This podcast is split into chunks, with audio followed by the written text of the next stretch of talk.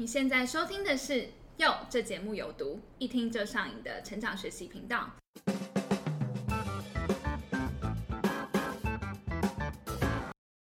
Hello，大家好，我是珍珠。我是小竹，我们今天呢，这集邀请到了一位亲子专家。哎，小竹，我记得你有做过幼儿潜能开发，对吧？那你应该遇过各式各样的家长喽。哦，对呀、因为之前呢、我们其实是亲子一起上课的，常常需要跟很多的家长面谈，真的会发现呢、孩子跟家长都会有同一种气场。你的意思是说，如果小孩子很讨人厌的话，父母也 哎，这个就不好说了啦。但呃，我的意思是说啊，很多教养问题啊，其实不是怎么教，而是爸爸妈妈自己的状态是什么。像是啊，我们以前在上课的时候会很强调，父母上课的时候一定要很专心，小朋友啊才会学习到专心这件事情。哦，我觉得你这个观念真的跟我们今天来宾很像，因为现在很多教养专家他都是教你怎么教小孩，但呢，这位来宾他的重点就是放在父母本身的成长，所以我也很期待今天的访谈。那我们就废话不多说，欢迎我们的丑爸。大家好，我是丑爸，我是一个亲子教育顾问的，比较好听是这样啊，简单讲就是解决父母的问题。OK，那我知道老师其实有去美国读过心理智商的硕士嘛，那可以分享一下那时候怎么会想要去美国读呢？我们那个年代留学还算是一种梦想吧，嗯其实就是你比较 gay 白一点，都会觉得没有办法，我就要去出国。嗯对，那其实那个就是一直是一个目标。那我那个时候是在世界展望会工作，嗯那我是做文书方面的，可是我就接触了很多所谓的受助童啊，就是偏乡地区的那些小孩。那那个过程当中，我觉得其实他们面临的很多的问题是比较结构性的，然后比较心理上的。那我就会想要转转行，所以那时候我就想说，好吧，那我既然比较假掰，又可以学英文，然后听起来好像也算是一个合理的管道，嗯，我就去做哦，哎，那老师大学是读什么的？中文。哦，完全不相关的领域。呃，可是我修教育学程，哦，那教育学程没有辅导，嗯其实它就是它算是他们两呃心理智商跟中文的一个桥梁啊，嗯辅导。因为以后其实我如果不往这边走，我就会变国文老师，嗯，呃它还是有一点点，一点点。所以那时候去读的时候，就是想说会来台湾要成为心理咨商师吗？本来是这样想，嗯，那后来发生了什么事？后来发 心理智商这种东 这种东西，它是有一点，我那个时候其实我走到后面，我我开始怀疑它的功能啊。嗯简单讲就是，其实一个人的的心理有状况，你没有办法在你的环境找到解决的方法，你需要去找所谓的第三专业方嗯去处理。那他势必他也要生活嘛，所以他势必不可能跟你收什么一个小时五百块，所以他要收一千五。以现在 甚至更智商，他要收到两千五、三千。嗯那其实这种问题你不太可能几次就解决。嗯没有钱的人他过得很糟，可是他并没有用没有办法用这个服务。嗯所以 我走到一个程度，我还蛮怀疑他他这个整个的功能，他在社会上的功能。所以我后来就开始慢慢又慢慢觉得，诶、那我现在应该要做什么？嗯，对，所以就后面你会看到很多斜杠就是这样。也是一个探索的过程嘛。对，一直我觉得我一直都在探索啦，嗯，到现在还是啊。那那时候是在什么样的契机下，就是创立那个丑爸的父母成长教室？好，呃，我我第一个小孩是二零零八年出生的嘛，嗯哦在十十二年前。那其实出生的时候，那个时候我我就我那时候在美国，教养书呃就已经蛮多的，所以我后来我自己读，然后我自己带小孩，然后一直到生了第二个小孩，发现他们的个性完全不一样，嗯然后你就会觉得，其实这些教养书有一点不 make sense，就是你其实没有办，你你从这里面你只能学会的就是哦，原来孩子是这么一回事。可是你到底要怎么教？书可以给你的东西其实不多。嗯那因为我自己本身练心理智商，我就会发现说，其实问题还是出在父母。哦你明明知道这个孩子要这样教，他会他可能会有什么样的后果，可是你能不能做得到？你甘不甘愿做？然后你身边的人支不支持你做？这个才是最重要的。嗯所以我后来就发现说，诶，坊间的那一些文章啊，根本方向错，他们都在告诉你孩子要怎么教。可是问题是，对很多父母是，你越越知道怎么教，你越挫折，因为你就是做不到，或是你先生不让你做，或是你婆婆就是不满意，她就是反对，嗯然后你你就会觉得，我明明觉得这是对的，可是我又都不能做，哦就是反正诸如此类的啦。那我后来才会开始做类似一些课程啊，或是读书会，就是让妈妈们知道说，你自己才是最重要的哦，你自己的改变，你自己的觉察，这个才会是教养里面最重要的。嗯那因为那个时候没有我没有什么人在强调这一块啊，所以我才会那那我就自己来弄。那那时候呃一开始从零到有，其实是应该是一个也会经过蛮多的，就是困难或挑战。那这对部分老师也可以跟我们分享一下。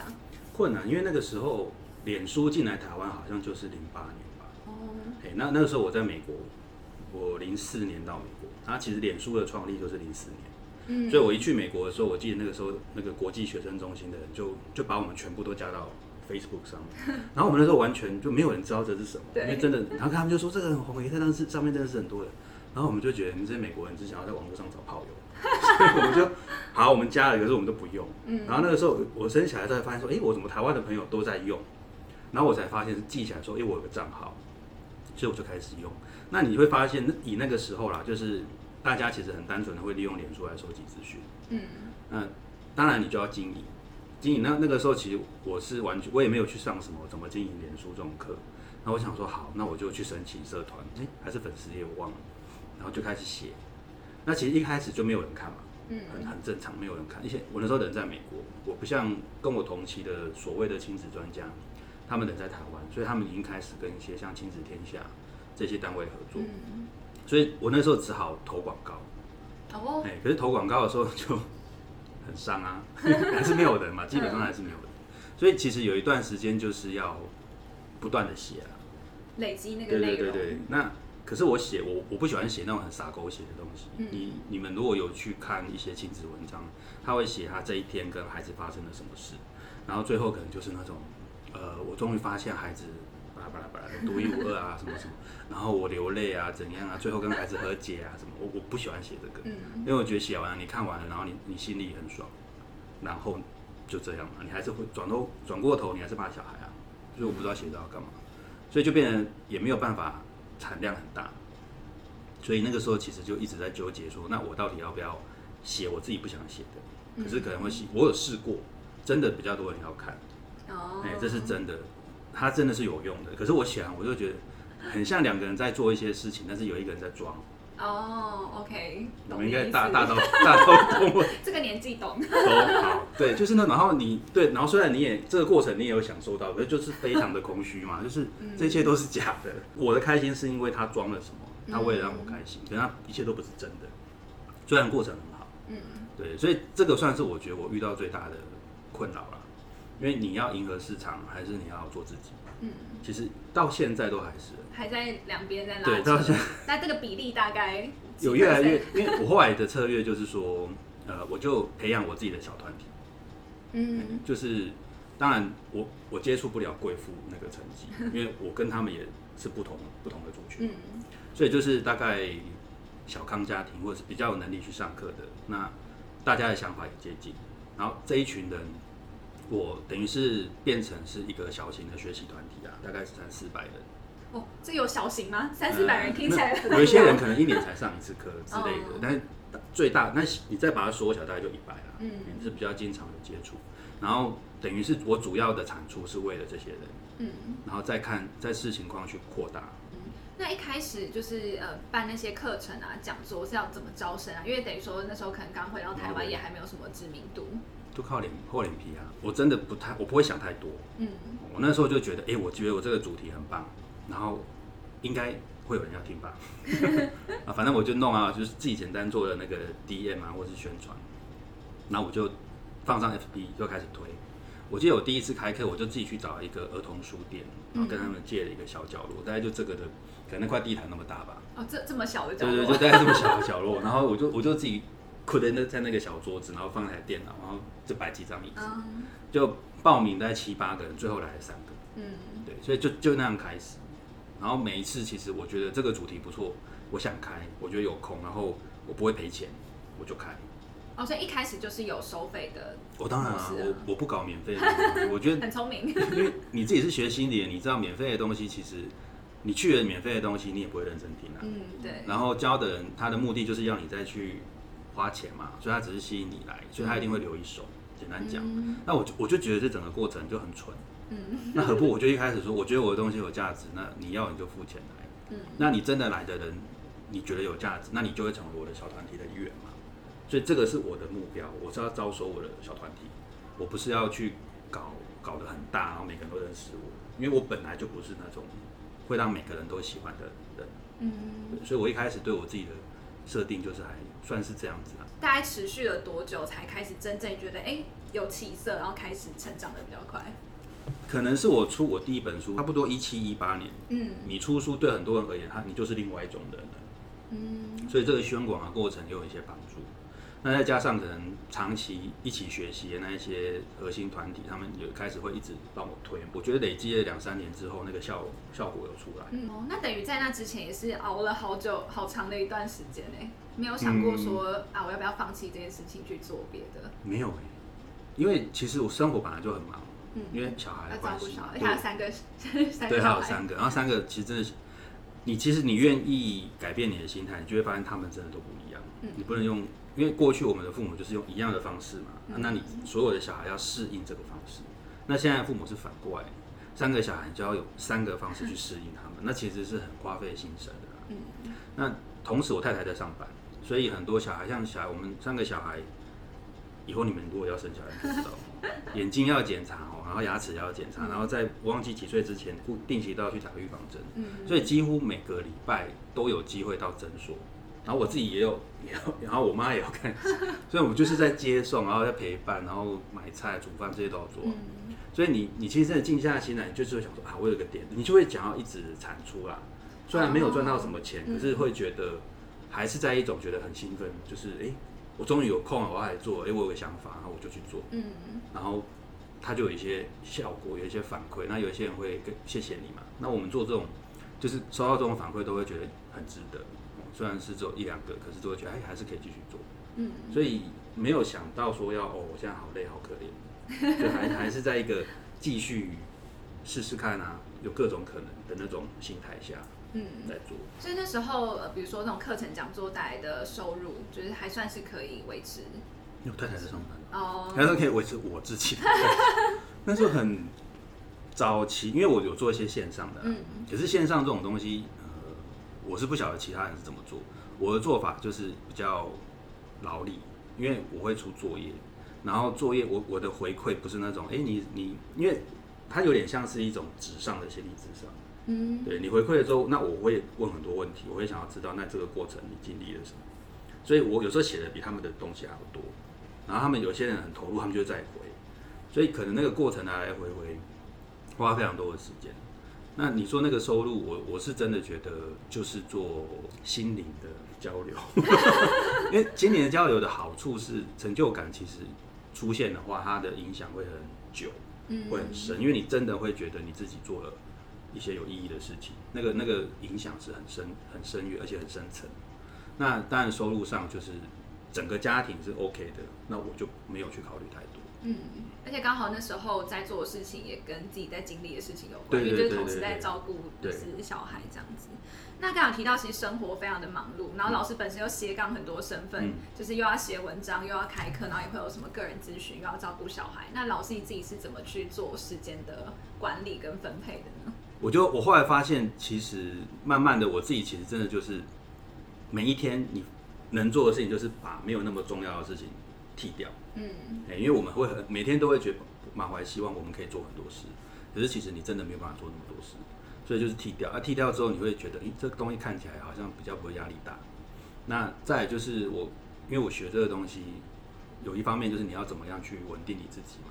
嗯那我就自己更落实这一块，也就是说，我尽量找空档的时候，可能透过呼吸，或是透过一些比较像禅修的东西啦，我们叫正念。嗯如果你可能最近有看到，透过正念的方式，让自己可以在短时间，可能就是大概五分钟，哦稍微就是可以稳定下来，在忙来忙去的过程当中，还是知道自己在做什么啦，嗯然后不会过度焦，因为有时候我们你不做这件事情的话，你会过度焦虑，那你会把上一件事情的情绪无意识的带到下一件。嗯。那可能你自己没有觉察，可是你身边人就会被 就会被影响，嗯。对啊，所以这是我你做时间管理，我只能说，我让时间带着我走，可是我尽可能在这当中保持一个比较稳定的心情。呃，其实现在市场上还蛮多亲子专家的，对，对，然后会蛮想知道说，哎，那老师怎么去找到你在就是这么众多亲子专家当中的定位？其实还到现在都还在找哎、现在还在找。嗯，因为新一代的父母又不太一样，就可能是差不多像你们，嗯，即将成为父母就你们呃这一群。对，大概因为我是六十七年次的嘛，哎，老师直接公布自己的年纪，很大方。大叔就是要很大方的公布，才才叫大叔。所以你们可能就是小我大概十岁上下，嗯，甚至更小。我今年十八，没有啦。哦，那又是另外一个二十世代。但我觉得那个想法跟育儿的观念其实一定会不一样。嗯，所以 我自己在找这个定位的方面，一方面是我持续去看现在新的父母他们的需求是什么，他们的不同点是什么。然后另外一方面，我觉得有些东西就是大家明明都知道，那我们就可以很直接的说。嗯所以像教养的东西也是一样啊，很多人比如说专家可能会说不可以体罚，嗯可是我自己的经验是我知道很多人都在体罚，所以体罚它实际上它是一个现存的教养的方法。当然理想是我们不要去体罚，可是当一个所谓的专家你一直在讲不要这样做，不要这样做，其实达到的效果是什么？就像我刚刚前面提到，做不到的人他就是很内疚。那内疚其实它转化出来是强化你本来就不当的行为。嗯内疚并不会让你变好，会的话那是另外一种的，或是他有特殊的资源等等，那个我们不多说。可是大部分的你越内疚，其实你会越困在那个行为里嘛。嗯所以内疚不是一个手段。那我的我的方法，我就会很直接的讲说，诶我们怎么体罚？你会在什么情境下体罚？那当你在这个情境之下的时候，你你你的你是什么状况？哦所以我反而我会想要帮助父母们很真诚、诚实的去面对你自己嘛。哦，你就是这样子的人哦，那你不要去给自己太多的压力，包括你的伴侣，因为我个人的信念是，你们你们都在用你们本来有的方法在尽力。哦，所以我的策略就比较不是在教你怎么教小孩。嗯哦，那我会说他比较，因为可是你这种方式，你不可能你跟一百人讲，他没有没有感觉的，他就适合小团体。老师很像是呃很强调说父母要先认识自己是什么样的状态。对，尤其是孩子越来越大，嗯，嗯如果你说小 baby，那当然他有一些学理上的东西，你就是要去做。是嗯很像一岁一岁前小孩不能喝水，他的水分他透过食物、透过牛奶、母奶就够了。哦你再多给他喝水，他反而会拉肚子，或是身体的水分会过多，嗯反而他会不舒服。这种东西你就是要，就是要教你，你就是要学，然后你就是要去 follow 嘛。嗯这没有什么好说的。可是你随着孩子年纪越来越大，他就慢慢变成人类了嘛。他本来是是小恶那魔，个 对各种怪兽变人类。对对，他后来他现在变成人类，然后再过几年他就变成一个，他要开始变大人。那你这个时候就会发现很有趣，我们一般跟其他的大人的相处，跟你自己的小孩，但是他变成大人的相处是完全感觉是不一样。因为别人的大人就是用一般的社会的那种可以接受的这种方式去应对嘛。那你你知道这个大人就是我我可能某一天我就跟你没有关系了，所以那个那个纠结是很很还好。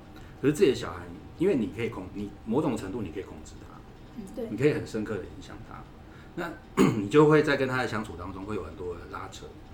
是哦，他今天做的这件事情，我要不要讲？我不要想办法改变他？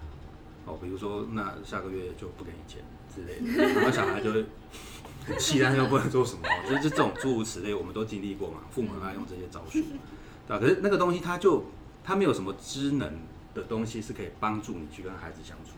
你必须很诚实的面对你你现在，比如说我，我就是很诚实的面对他现在就是长大，他有行动能力，对，那我会有相对而来的焦虑跟担心，那这就是我自己要处理。我如果自己不处理的话，我就会转嫁给他嘛，或者转嫁给伴侣，或是其他比较乖的小孩，嗯嗯那他就会变成一连串的困扰。嗯对，所以那已经不是学习什么知识的问题。那你你如果教他说，哦，你不要这样对小孩啊，小孩要怎样怎样，那一点用都没有。嗯对，对啊，所以只能透过已经有点比较像心理智商或者是心灵成长，去帮助父母慢慢看到说，你唯有从你自己开始改变，你才有办法跟你孩子的相处是真的比较有温度的。是。嗯这大概是唯一的方法。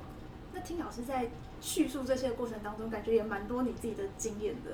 就是说，你可能当时有三个小孩嘛，一分钟，你以后就知道了，你死定了。也就是三个小孩嘛。然后这十二年当中，我是怎么去学习当一个爸爸的心路历程？第一年一开始啊，其实因为我自己是学这方面的嘛，然后 我很相信书本的知识，哦，所以我太太怀孕的时候，我就去买了很多书来看，包括那种反正那种厚厚一整本什么怀孕百科，我一本整本的英文全彩的，英文的、哦，对，一百那时候在美国，嗯一百多块美金，然后就买来给他 K。那刚好我们家老大又是一个比较容易接受大的暗示的小孩，也是简单讲的比较乖的小孩。嗯，所以养起来的时候还算顺利，照书本上的东西去养。那等到我们家老二是男生嘛，出生的时候，他的个性就跟姐姐完全相反。所以那个时候，其实我虽然我知我知道要父母亲自己要调整要改变，可是你其实真的还是遇到了这种很有个性的小孩，你才会发现说，原来自己的改变跟成长是真的一定要做。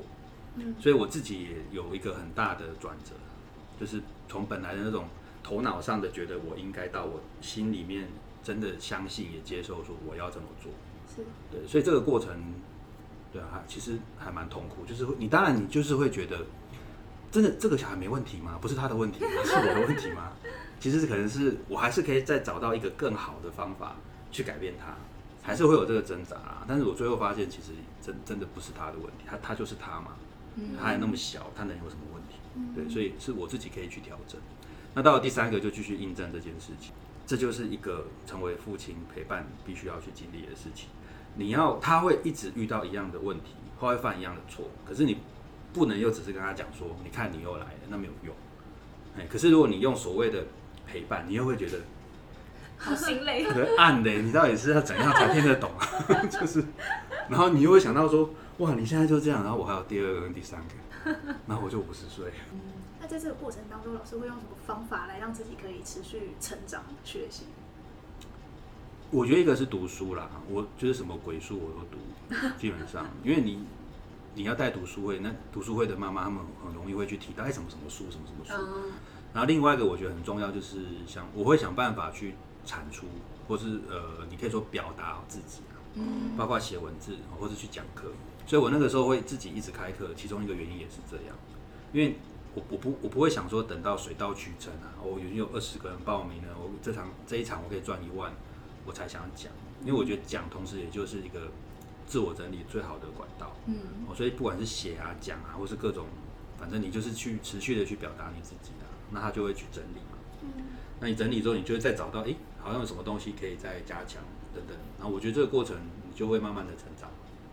诶那你成长其实就会从你身边的人的对你的回馈去观察到，嗯对然后 其实我没有很刻意的去为自己设定目标，诶我就是反正就是不断的写，不断的讲，然后想到什么点子就就去就提出来。哎，那老师，我这边看到老师就是斜杠专业蛮多的，包含什么中文、教育、智商、心理、会计。那老师，你觉得你这些斜杠的东西，你要怎么运用在通常啊？怎么运用在你现在做的事情？因为我刚刚前面提到的，其实教育、心理、智商是差不多是一块的。嗯对，对，所以这个运用上，因为教育就是我会比较了解台湾的教育系统啊，因为我差一点就变国中老师，嗯所以有去接触啊，然后去了解什么九年一贯这些课纲他们怎么形成的，然后决策的过程啊等等，然后也会去了解国外的嘛。嗯所以我我在跟父母讨论这些问题的时候，我就比较会用一个大社会的观点去看，哦然后让让他们知道说，其实这些东西基本上都你们不用太在乎。有些父母会非常，比如说现在是一零八课纲。嗯哦，啊，现在前阵子不是在吵什么里面的内容什么其实真的就是 课纲就是随着时代在走而已。嗯那你重点是你自己有没有随着时代在走？哦啊，其实这跟所谓的心灵成长都是一样的啦。你你有了权利，你讲讲难听点就是权力的傲慢嘛，那你就不想动啊，然后你就会想要把小孩抓住。其实整个概念都是这样，所以我都会从这些比较呃宏观的方式去跟他们讲。我觉得教育的这个主要的帮助是在这里，因为我我学过。那心理智商那个我就不多说，中文在当然是在我写写作写作对写作这个，然后编辑，就是我会比较知道说用编辑的角度去写，嗯而不是单纯的就写而写。所以我的文章通常都不会太长，然后我会尝试去用编辑的角度再去做删减。我觉得这个帮助还蛮大，因为很多写的人他们其实没有这方面的经验。那当然会计比较特别啦，对，好像无关，可是其实因为会计讲，我觉得会计在看事情的角度是我们这种学文的或是学心理的角度是不一样的。嗯例如说，我如果觉得我很冲动，我想要开一个课，那我就会去想说，好，那我现在在这个时间里面，我决定去开这个课，开成开不成，那对我而言，它其实都有时间成本嘛。可是这个时间成本，我能不能学到东西，还是其实到最后，我只是想要赚钱？那我能赚多少钱？赚到这个钱符不符合时间效益？还是其实这个过程真的会让我学到很多东西，它就会变成资产。嗯这会帮我学了会计之后，我觉得我会用这样的角度去看我正在做的事情。对，所以这个还算是一个蛮特别的经验。我我会用这样的角度去分析，而不是只是单纯的说想做不想做，有没有空，嗯，差异会在这里。那刚才我们有提到就是教养嘛，那老师觉得对你来讲教养到底是什么？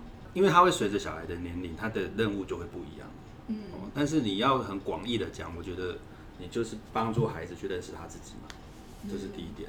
然后第二点就是你要帮助他适应社会。嗯所以我是谁，然后我现在在这个环境做我自己，会发生什么事？你要有办法预期。那你有你有办法预期，你才会知道那我的行为的后果是什么。所以我要决定我要不要为这个后果负责嘛。但是这过程就很漫长，就很讨厌。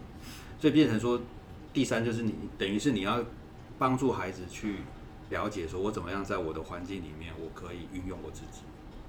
我现在要努力，还是我现在要偷懒，还是我要怎么？等于其实都在做这件事啊。嗯但是这个预备期就很长。那我觉得教养就是这样，你就是让他认识自己，适应社会，在社会中你要做什么样的你，那老师自认自己是一个什么样的父母？还 OK 啦。有有及格吗？有有有有有八十分、九十分。不要给自己评分啊。而且其实就我们我们刚刚讲，每个阶段父母的任务都不一样。嗯那其实有一些人，比如说他不太会带小小 baby，所以在那个过程当中，他可能比如像大部分爸爸就不太知道怎么照顾小 baby，嗯，可能会觉得很很容易把它弄坏。这么小一只，对，就是你比如说三个月之前，你可能无时无刻都要扶着脖子对，他嘛，头还，那脖子对他骨头还没有嗯。还没有硬。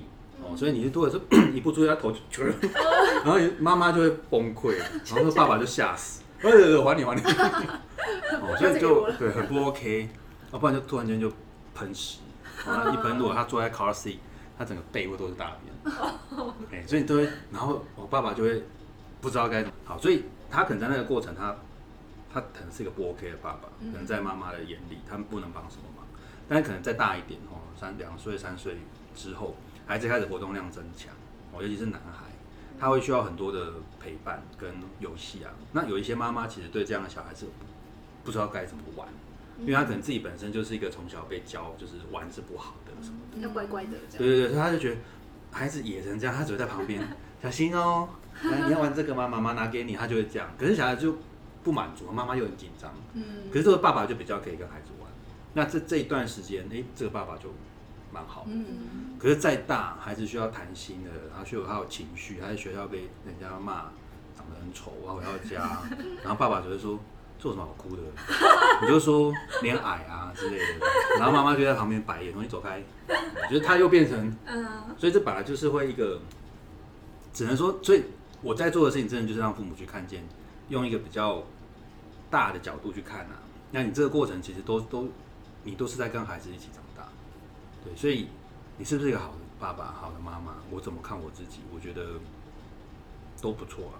嗯对我也会一直告诉爸爸妈妈，就是你只要做够好，你在每一个阶段你就做够好就可以。那够好的意思是说，你就去看那个亲子关系的整体，不要去看我有没有做什么，我的孩子有没有做到什么，那个都不准。你要知道看那个关系是融洽的，是可以信任的，然后夫妻之间是可以沟通的，我觉得那就那就非常好了。嗯。那老师跟伴侣之间会有一说好，就要一个要扮黑脸，一个扮白脸吗？还好哎、我们不同的时候、不同的情况就会是黑脸白脸，嗯没有很固定的。对，因为简单讲，可能跟我们的自己的家庭也蛮像。我是会隔比较久才会抱，嗯对，那妈妈是比较容易抱，可是妈妈抱有时候效果不好，因为太常抱。哦，妈妈比较会，就是情绪的表达比较直接。那我是，可是我是会，算是会提醒他们，现在我在第几集可是有时候可能就是因为提醒过头，那其实那个承载已经过了，那抱的力道可能会比较大，比较大可能大概就是我会我会可能会气到会敲门，嗯。我可能会去去敲门，然后那个声音可能就会吓到他们，那他们就会知道，嗯，黑点，真正的黑点来了，对吧、可是其实其实大部分的状况都是我们两个的角色会随着不同的事情而而不一样。嗯。那妈妈在成绩上、功课上就比较像是黑脸，嗯对。那因为为什么？因为我是真的不想管他们的功课，所以妈妈只好做这件事情。但是她也知道说，如果我今天两个人都很在意小孩的成绩，小孩就会就会很惨啊。哦，对他们必须对必须要有两个，但是我会我不会因为我不在乎成绩，我就跟小孩说随便啊。哦，这个妈妈会气死，对我我会说，猪队友。哎我会说你们妈妈说什么就是什么。对，所以我不管人，并不并不表示我是扯后腿。嗯嗯嗯，对，但我就我就会，我们会有个默契，就是让某一个人做主，那另外一个人帮忙。所以伴侣之间的沟通其实蛮重要的，就最怕就是那种可能一个都一直在扮黑脸，他觉得很可怜，就觉得好像小孩会不会都比较讨厌他。其实应该是还好啦，不不，我觉得倒是小孩子不会特，因为现在的家庭比较特别，是情感上的连接跟我们这个世代差蛮多的。嗯，也所以其实亲子之间的关系大概都还 OK。小学阶段啊，国到青少年那是另外一回事。所以即使有那种很明显扮黑脸白脸的、我的观察是，其实亲子关系也都还好。那我们过去其实应该说，好像蛮常听到一个说法，就是呃，你小时候是怎么被养大的，嗯就会跟你未来怎么教小孩其实是有关联的。那老师就这一点，你自己觉得你过去的原生家庭，就对你现在的教养方式是有影响的吗？有，但我觉得这个影响反而不是那种比较表面的。嗯，例如有人会说：“哎，我小时候就是被打，所以我现在长大打小孩。”我觉得这完全没有办法这样做连接。嗯我觉得原生家庭的影响比较多是你怎么去，你怎么去跟人建立关系，哦，然后你怎么样去允许你自己去跟人相，例如说很多的男性他们会没有办法去接触自己的感觉，哦，那就是原生家庭带来的嘛，因为男生就是不能哭啊，男生不能，你不能说害怕，哦，嗯软弱、害怕这些东西，难过这些东西都不存在。可是这些东西不存在，它变成说他他会强化他某一些能力啊，跟跟他的行为。那你你自己成为父亲之后，就会你就会跟小孩的相处，你自然就会自己去限制，因为你也你自己没有这种经验，你也没有办法跟孩子有这样子的互动。所以孩子哭的时候，你虽然你不会不会打他，可是你也不能做什么。对你可能还是会内心会有很多的不舒服，只是说你只是改成冷漠，或是改成叫老婆来处理之类的。但是你说他在行为的层面，我觉得那个影响就很没有一定。哦，有些人会表现出跟原生家庭完全相反的行为，可是他的人际间的行为模式啊，那些情感的需求啊、情感的表现啊，他会整个吵起来。哦但是结婚之后，你不一定看得出来，嗯，要生了孩子才看得出来。哦这就是一件有点悲悲剧。所以老师真的觉得结婚没有小孩跟有小孩是差很多。有差的。我是很想鼓励你们生小孩，但是我很我很难用我实际的差很多，真的是差很多。因为你你如果没有小孩的话，你有很多你不会你的原生家庭的影响不会那么明显嘛，因为你你们就是两个成人，嗯你们有很多的选择。就我们今天吵架了不起，哎、现甚至我觉得现在年轻人都可以不回家，就是、我去谁谁家睡一晚，反正那你可以去做你的事。那像我们这种年代，可能四十几岁的人比较会是呃就不同房睡，但是他他就可能一天他就解决，他也不会再去牵扯到什么东西。可是当你有小孩之后，关于小孩的事情，好，我简单讲，小孩大概就是夫妻之间唯一，因为夫妻其实权利都会有高低。嗯人跟人之间，你也不要说夫妻，五十一跟四十九也是高低嘛。可是小孩是真的，我们是一人一半，嗯五十五十，没有没有什么多少的问题。你就会发现，夫妻在对小孩子的问题上面就会格外的坚持。为什么我要听你的？哦各执己见。对啊，这也是我的小孩，而且人的本能，你本来就是把你的，你会想把你的东西传给你的小孩，这是非常合理。没有人说我生了小孩之后，然后我就我就让他完全就像你们家的小孩，我什么都不管，我不给他任何我的价值观，不可能啊，几乎那那就当然是捐精的，不然我我也不知道他差异是什么。可是你会想要把你自己的价值观带给他，那他也会想，可是我们又是五十五十啊，哦，那个冲突就又会特别的强。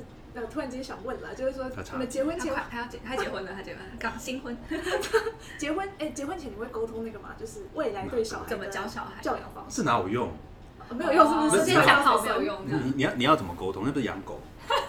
我的意思是说，好，你要沟通什么？沟通例如要不要打那个无痛，然后你要选月中月子中心，有三十万的啊，也有十五万的、他会在孩子出现的时候，你才会去经历到他，你才会觉得原来这个这么重要。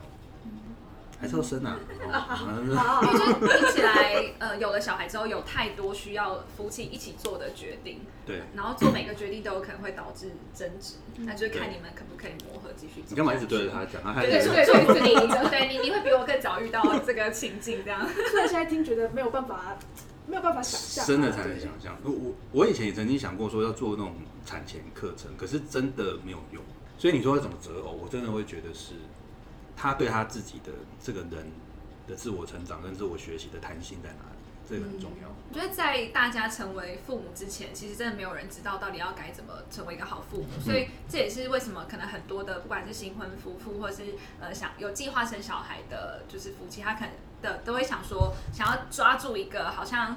呃，所谓的 SOP 或正确的教养观念，就会想要去 follow。但其实老师在新书中有提到嘛，其实书名就说，就其实教养不用纠结于纠结最理想的那个方式。那关于这部分，老师可以多分享一点吗？呃，我简单这样说哈，我觉得会找 SOP 是我们的教养的过程当中，因为我们从好几代以前的教养就是告诉我们说你，因为往内往内心走的这部分太没有 CP 值太低了，嗯，所以我们还是会着重在行为的改变上嘛。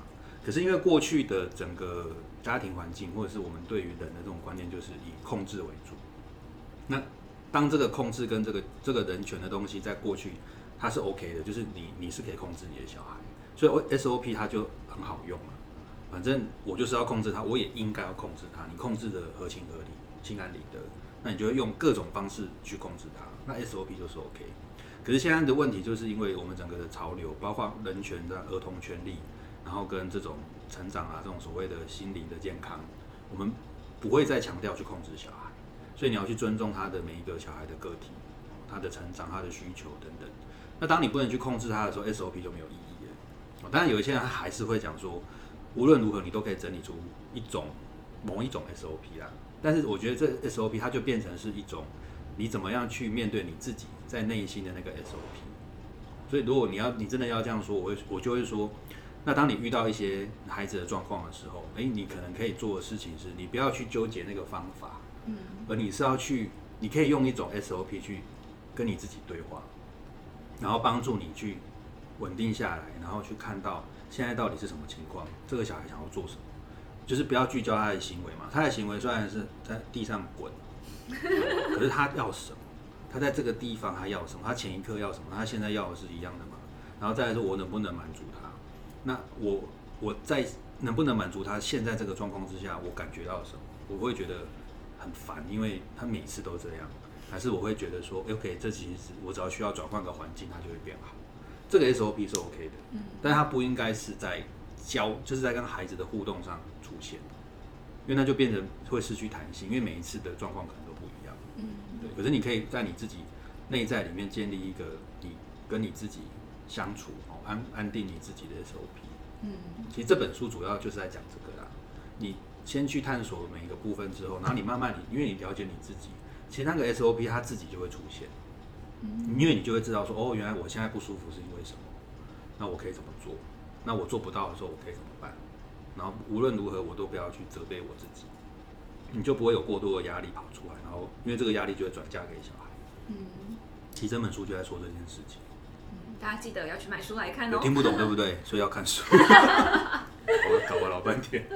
好，哎，那就是呃，刚才其实有稍微提到，就是因为有很多的父母会来找老师咨询嘛，那他们比较常是带着什么样的问题来？大概会遇到就是孩子有很多问题嘛，比如说手足啊、手足相处啊，嗯然后什么不写作业啊，或者是说在学校很容易跟人家起冲突啊。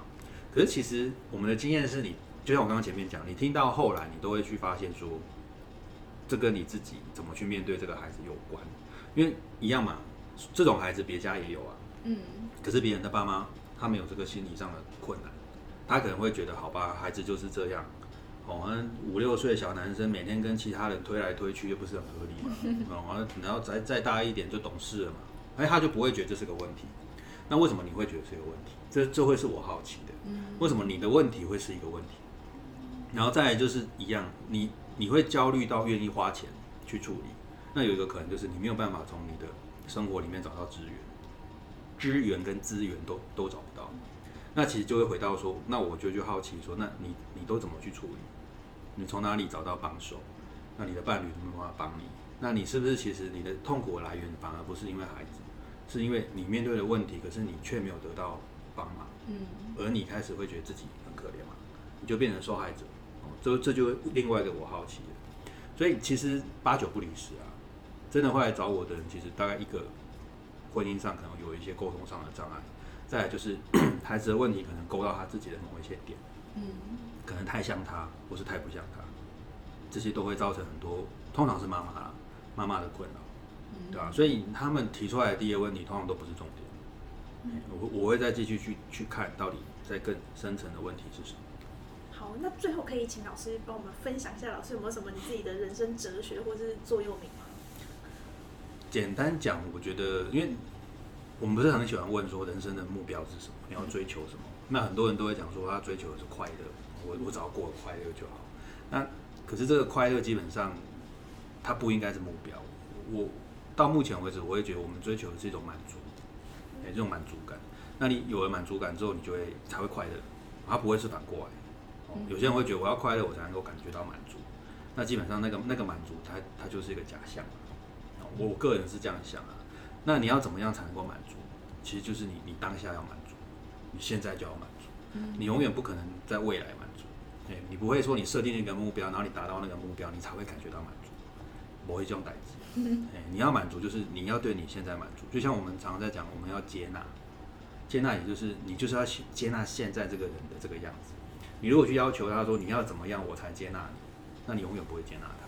嗯哎所以这个是我觉得这个是走了很久，好像讲了我已经八十几岁，这几年呐、我我真心觉得说，那是是你自己哦，不要说你自己的问题啦，那就是你自己的功课，你能不能在此时此刻，你对你自己拥有的一切是可以接纳，是可以满足，可以的话，我觉得你自然会感觉到快乐，哦不行的话，你永远都不会。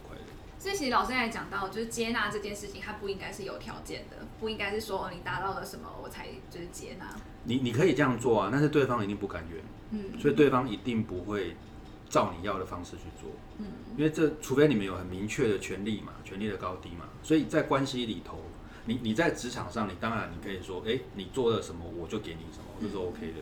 可是你在关系里头，尤其在亲密关系里，这完全行不通。为什么我要这样做，你才你才可以接受？嗯不合理啊！那我也可以反过来要求你，嗯因为在关系里面应该要是平等嘛。对，对，所以你唯有先接受他这样，你他感觉到，哎、我在你心中是有有呃有地位的、有分量的，你你已经接受我了，那我相我才会相信说，你今天提出来的希望我可以改变的东西，是真的对我好的，是真的是有爱的，而不是因为我让你不舒服，所以问题可能是我还是你，可能是你，不一定是我啊。嗯那你叫我改，只是爽到你啊，那我不是很可怜吗？嗯为什么我要改？那不是为什么不是反过来？所以这个顺序它就永远，不要说永远啊，它就真的很难发生，就是变成大家都是一直一直在敷衍对方哦，我装个样子让你开心，可是其实我真心不觉得我需要改嗯哦，然后对方也知道你在敷衍他，然后但是心情好就算，心情不好就找你茬，然后就这样一直下去嘛，对吧？所以你真的要那个关系能够好，你你如果不能够接受现在的他，其实那这个关系你就就要需要重新去评估了。嗯。好，那接下来是比较轻松一点的，就是粉丝提问的时间，就我们事先收集一些呃，有些粉丝对老师好奇的地方。那第一个问题就是说，呃，在老师的亲子关系当中，让你自己觉得最挫败的事情，我刚刚简单有提到，就是很多事你要一直做。要不厌其烦的。对对对，别人因为你你下属太笨，你可以把他 fire 掉，那你不能跟你的孩子说，不行，解除父子关系。对我给你一个月去找另外一个爸爸，不行，哦，没有办法，那就会变成是，我觉得那个是一种很很很难形容那种感觉，大家真的就是你知道你需要这样做，但是你真的又很不想，哦，然后你同时又会觉得说，那我继续这样坚持下去，到底我有什么好处？嗯。哦那其实他就会开始产生一种自我怀疑啦。哦，那那种自我怀疑当然就会带来情绪的不满，然后你又知道这种情绪的不满，你又不能发泄在这个事主身上，嗯。因为他就是个他就是小孩，他他没有办法，嗯。哦他就是会不断的在犯一样的错，然后你整个就会觉得为什么我这么可怜，我就知道知道自己吞这样，那当然他他就需要去有一些转化的工作，可是有时候又会觉得天哪，为什么每次都要做这件事情，好辛苦。我觉得还，但是我也不想要把自己弄成什么大师啊、修行啊，一切都云淡风轻。我觉得那也那也不是我要的。嗯哦，可是所以有时候有时候会就这样过去，可是有时候就会觉得哦，好累。这个大概就是我觉得在教养的时候会让我觉得最辛苦的时候。嗯现在啊，嗯。你现在这个阶段，好，那第二个问题呢，就是说，呃，其实刚刚有提到有很多的亲子专家，然后每一本书讲的教养方式都不同，那到底父母到底该怎么办？我到底要听谁的？其实教养教养专家都是提供一些方法，哦然后试图解决父母的一些问题。那我会建议的是，你每一本书当然你都可以看，哦，那嫌贵就去图书馆借就好了，你都可以看，但是你要有一个有一个自我的觉察，就是你想要解决你自己的问题是什么。然后，因为你你所解决的每一个问题背后都有你想要满足的需求嘛，那你要去看到说，诶，我尝试去解决这个亲子问题，我想要满足的是需求是什么？我想要克服的那个心理上的困难是什么？那你找到之后呢，你你就去用那一些方法。那你看看看，你看看那些方法用在你的状况之下，你的家庭、你的伴侣，在这个环境之下，他能不能满足你那个真正想满足的东西？这样讲会有点复杂。哦，简单觉察自己还是最重要的。对，应该说你你想要孩子乖，那孩子乖你会有你会有得到什么？呃，我就不用这么累。好，那可是另外一方面，孩子乖你可能会失去什么？因为可能比如说我的小孩就会太听话，他以后可能就会被人家欺负。嗯哦，那你你自己得知道你到底觉得哪个东西比较重要嘛？任何的专家都不能帮你决定这个事情，所以这是为什么很多人看了一堆书，他会越越看越生气，他会觉得你们怎么都讲的不一样。可是我们本来就应该要讲的不一样啊，然后我们讲一样，那你买那么多干嘛？那到底是谁的问题？所以是你自己不知道你要什么，嗯哎、所以才会是说，为什么教你怎么教小孩没有用？不是因为真的那个方法没有用，是你自己都不知道你要什么。那我给你一百种方法，你也不知道选哪一个啊。嗯。那老师自己觉得怎么样算是好父母？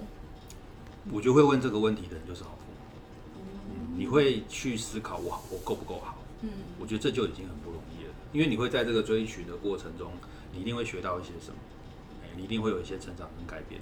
那我觉得这对孩子一定会有一些一些好处，就够够了啦，不然很累呢。下一个问题可能就是稍微比较尖锐一点，就是嗯有粉丝问说，老师身为教养专家，哦就真的都做得到书上写的吗？做不到。哎、我的那我那本不纠结的前言我就这样写了，嗯对我就这样写。那为什么做不到？我就像投资大师，他就一定赚很多钱嘛？嗯有可能他在写的时候赚很多钱啊，两年之后就惨赔啊。可是过又过三年他又大赚。好，所以教养书的，我觉得一个是我们当然是在我们自己的脉络下去写这本书。那你说写这本书，如果你自己都没有真的亲身体验过它的好，那你怎么可以写？哦，我个人会觉得我，我自己的状况是，第一个是有一些东西是我自己在做智商哦或是咨询的时候，我发现它有用，但它不一定发生在我家嘛，嗯对？或者说它可能发生在我家，可是比如说像我以前还没有我自己还没有小孩的时候，因为会来找心理智商的人，其实通常都有很多复杂的问题。那我们当然会有一些方式去提供建议嘛。诶，有时候他们的我们可能自己都不知道这个方法到底实物上它的效果如何，可是他们的反馈是有用。诶，那你你就会知道哦，OK，它有用，虽然我没有真的经历过。就像每个医每个医生不可能自己经历过所有 的手术啊，自己开刀。我自己都要先开过一轮，那嗯这个医生太太可怜了。但是他开完了后，病人活起来有用嘛？嗯就是这个道理。所以我的学理跟我的实作证明它是有用的。然后再来是有一些是我正在尝试，那我可能会觉得它很难，对我而言是很难。可是我还是对这个方法或是这一个路径是有信心的。那最后，因为毕竟我们是优塔访谈嘛，所以就是给嗯老师一点时间，就是供上一下老师的线上课程，那就买啊！没有工商什么？简单介绍一下。听适合完这么谁？适合谁哦？适合好，其实我觉得，就算你不是爸爸妈妈，也可以买啦。嗯我我个人这样觉得，因为它里面有一部分是在讲原生家庭，哦，所以原生家庭的东西，我相信对任何人都是适合的。那当然，你有了孩子之后，体会会特别深哦，尤其你又去看到你自己的原生家庭跟伴侣的原生家庭哦，这整个的一个很系统的互动，就会感触会特别多。当然，最适合的还是有小孩的父母哦。那你要再更细分，我会说三岁以上小孩的父母哦，因为三岁以上的小孩，他的个性等等会蛮明显的。那这个时候你就会遇到说，我要怎么面对他？我要改变他，还是我要改变我自己？哦，这个你的这个需求就会很明显。那我觉得这个课很适合这个族群的父母，啊，可以一步一步的去看到说，诶，我可以在哪些地方做调整、做学习。那里面有一些也有作业，啊，你作业写了，你透过系统传给我，我都会看，然后会给你回复。哎，我真的很认同老师所说的，就是父母跟孩子一起成长是一件很重要的事情。没错，老师啊，在优塔开设的父母成长线上课程也有分享很多的相关知识哦。现在啊，只要输入代码 Ugly Daddy U G L Y D A D D Y 就可以享有专属的三百元优惠哦。那另外呢，我们也请老师录了彩蛋影片，将会独家跟我们分享常见的教养观念的迷思跟误解。那我们会放在优塔官网上，所以这个收看网址呢，跟刚才优惠代码都会放在本集的介绍当中，大家记得去看哦。那如果你喜欢我们的节目，欢迎每周三晚上准时收听。用 Apple Podcast 的朋友也别忘了在 iTunes Store 给我们五星的评价哦。那我们再次感谢丑爸来到我们的节目当中，那也谢谢大家听到现在。那一样老样子，在节目的最后呢，想要请大家思考一个问题：你未来想要成为一个什么样的父母呢？那欢迎你将你的收获透过优塔的 Facebook 或 IG 留言，让我们知道。哟，这节目有毒，我们下周三见喽，拜拜。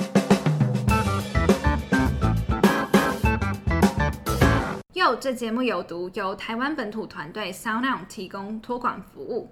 他们除了节目托管免费，还有完整的分析数据，是许多知名 Podcast 节目的合作伙伴。